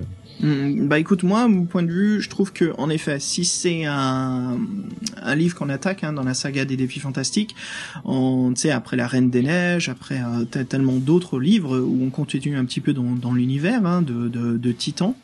Là, c'est sympa. On plonge dans un autre univers. Le problème, c'est que tout l'univers du Titan a eu pas mal de livres pour le développer. Il y a vraiment tout un tout un univers, des personnages communs, des villes, des endroits que, qui sont rappelés euh, dans l'aventure. On, continue à construire cet univers et à rencontrer des d'autres héros, euh, d'autres antagonistes. Là, voilà, on plonge dans une histoire qui euh, va nous parler d'un autre univers, quelque chose d'autre. Mais le truc, c'est que c'est un one shot. Voilà, c'est le one shot. Il n'y a pas d'autres livres sur l'univers de la grande menace des robots. Pourrait y en avoir. Hein. Moi, franchement, tu sais, ce livre-là, j'avais vraiment, je suis fan de, comme tu le sais, de mecha japonais. Hein, J'aime beaucoup tout ce qui est euh, les séries euh, japonaises mecha, que ça soit, euh, en passant par euh, Pat Labor, Macross, Gundam. J'aime beaucoup surtout le, tout premier Gundam, hein, qui a été bah, le tout premier alors pas les, les, autres histoires qui sont arrivées par la suite, mais la toute première qui ressemble, Fred, crois-moi, vraiment quasiment à cette histoire. Hein.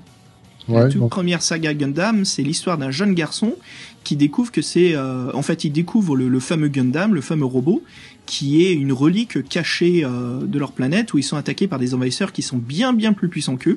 Mais le robot Gundam, c'est un robot euh, équipé avec un armement et un, un, blindage pas possible.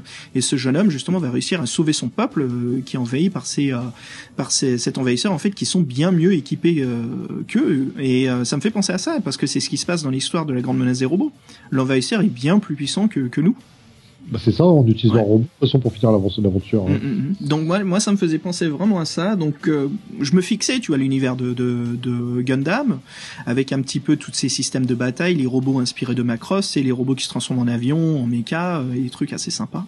Donc moi, ça me fait penser à ça. Je pense que si on veut s'éclater, bon, ça se fera jamais, hein, mais on peut réécrire, reprendre le livre, mais en fait, euh, voilà, l'adapter à l'univers de Gundam ou Macross, le livre il marchera, il aura son succès avec ce public-là. C'est un livre assez sympa. Mais là, voilà, en reprenant l'histoire, ah, par contre, il faut enlever l'histoire des dinosaures. Hein. Là, c'est un peu. Ça, en fait, les, dinosaures, c'est too much, mais c'est ça qui faisait, euh, qui le rend intéressant et. Mais je sais pas, tu vois, moi je me dis Fred, qu'est-ce qui se passe si on enlève les dinosaures de l'aventure? Et tu vois le QG des dinosaures là où il y a la cape invisible, on change tout ça on change euh, tous ces détails-là, je pense que ça, ça serait intéressant. Pour moi, les dinosaures, ils sont trop. Et c'est ça, ils sont un peu trop. Et ils sont, ils sont pas importants dans le la ligne rouge, la continuité. Les dinosaures n'ont pas un impact euh, important au bout d'un moment dans le scénario. Non, c'est ça, ils, servent à rien, c'est pour meubler. Ils servent à rien, ouais. C'est pour, pour, le folklore, on va dire, mais c'est ça qui fait. Je pense que c'est pour ça que le jeu n'a pas été compris, mais mm. nous, ça nous a tiré pour faire un truc différent, et c'est ça. C'est ça. Bah, tu sais, quand tu lis le, le, le, euh, quand tu vois la couverture, moi, franchement, je m'attendais à ce qu'on soit euh, l'armée euh, de terre qui soit envoyée contre des envahisseurs dinosaures la grande menace des robots. Je me dis bon c'est ça, la couverture c'est un T-Rex qui se bat contre un mecha.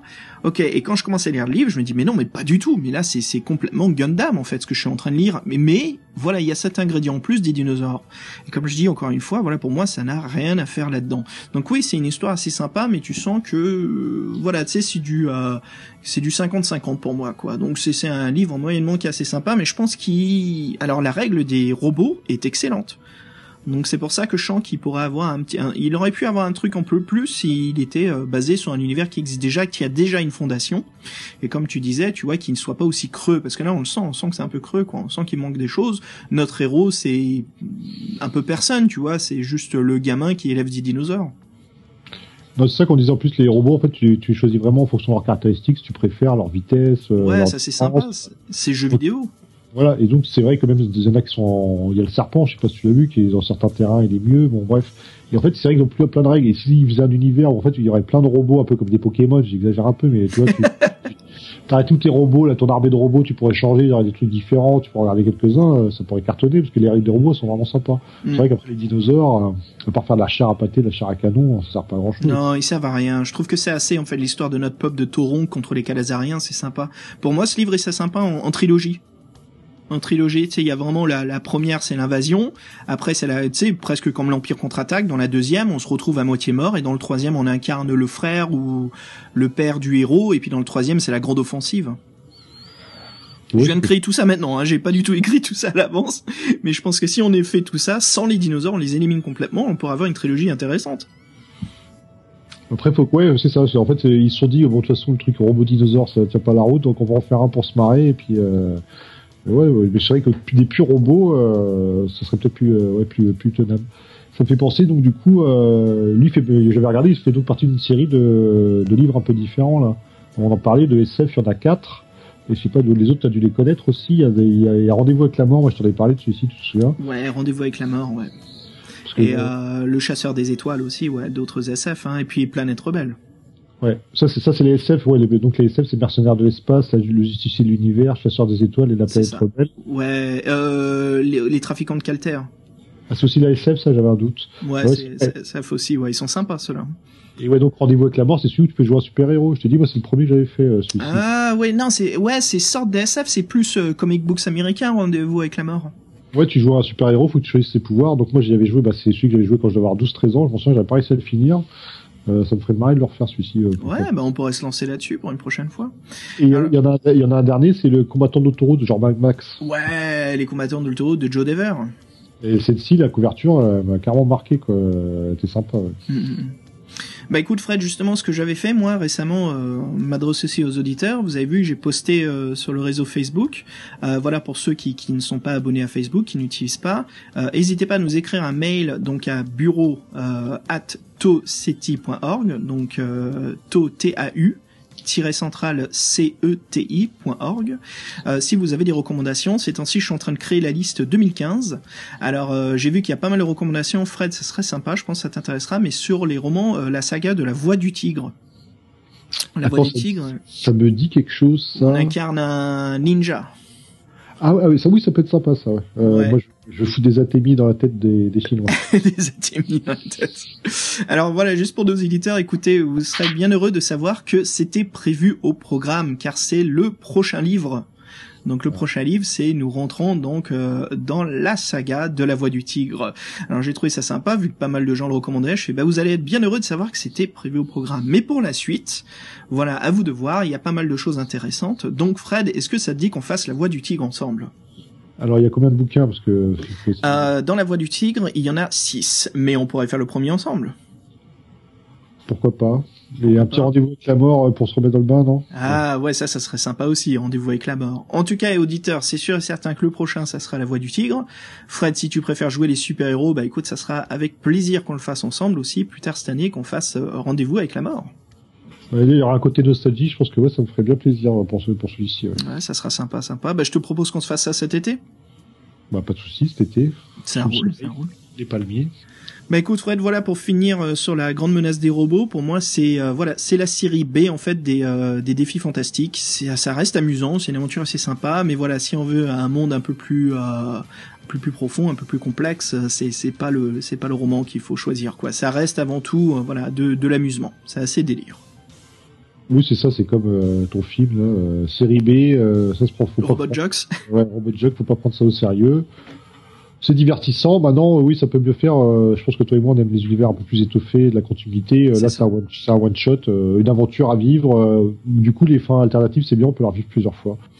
Bah écoute Fred, euh, bah, je te remercie d'être resté avec moi sur ce podcast. On s'est vraiment bien marré, hein. c'était bien sympa. Non, ça fait un plaisir. hein, C'était, c'était sympa, ça faisait longtemps. ouais. Je te propose qu'on se quitte sur un morceau, euh, comme je- j'en ai parlé un peu plus tôt, de, de Macross, de- d'un des OAV. Bah, excellent, excellent choix. Écoute, je- voilà, on se termine sur le morceau Voice du euh, OAV Macross Plus.